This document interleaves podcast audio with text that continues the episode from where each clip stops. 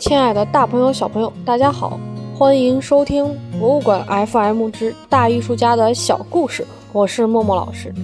今天我想跟大家分享一位不是特别有名气的艺术家，他叫乔尔乔·瓦萨里。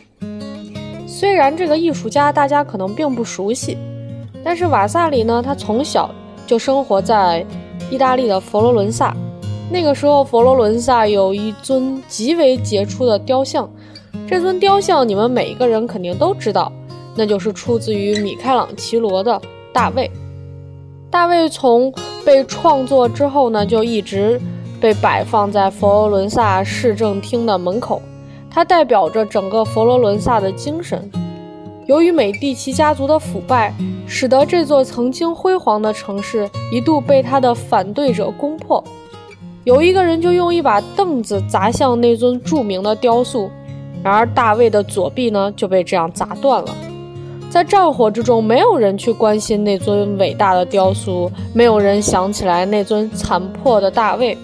然而，这个时候，年幼的瓦萨里将那些散落的大理石都悉心收集了起来，然后带回家去精心保存。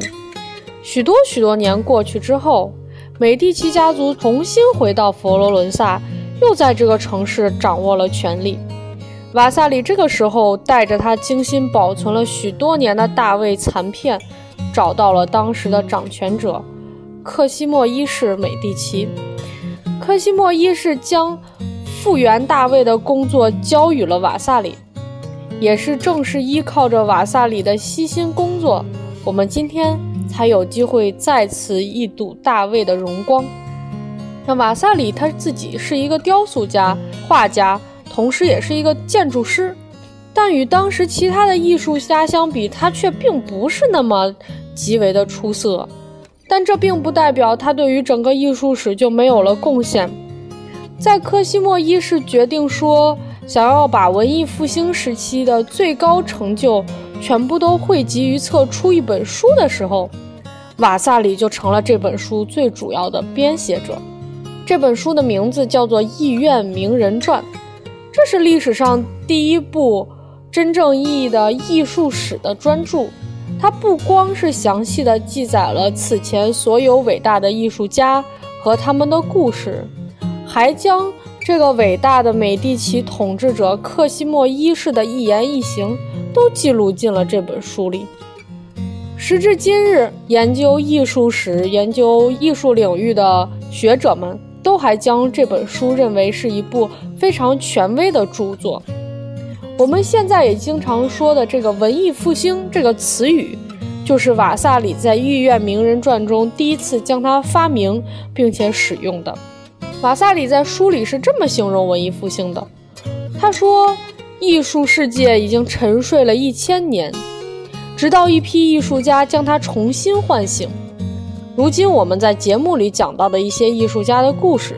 那其实就是瓦萨里当年一字一句的把他们记录下来的。可见他虽然不是一个极具有才华的艺术家，却神奇的歪打正着成为了一个文学家，或者说艺术史学家。